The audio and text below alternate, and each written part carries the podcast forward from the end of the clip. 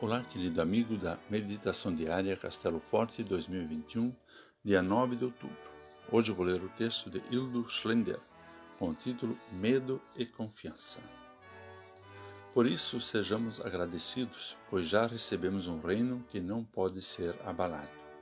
Hebreus 12, versículo 28. Você já ouviu falar em John Lennon? Nasceu em outubro de 1940 em Liverpool e morreu em dezembro de 1980 em Nova York. A banda Beatles abalou o contexto musical nos anos 1960.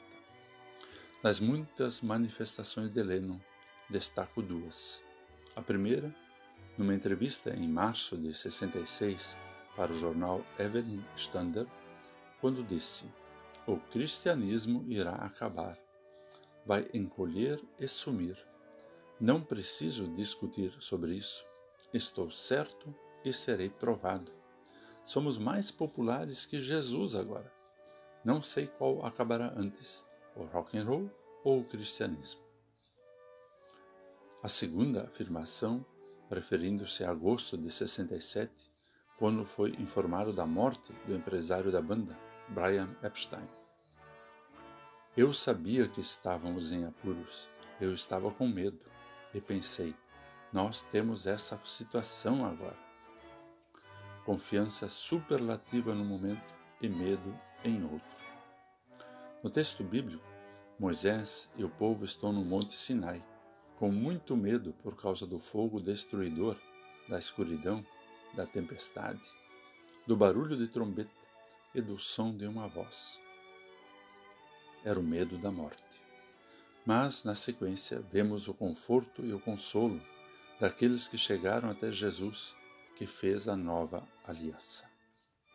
Você crê na profecia de Lennon sobre o fim do cristianismo?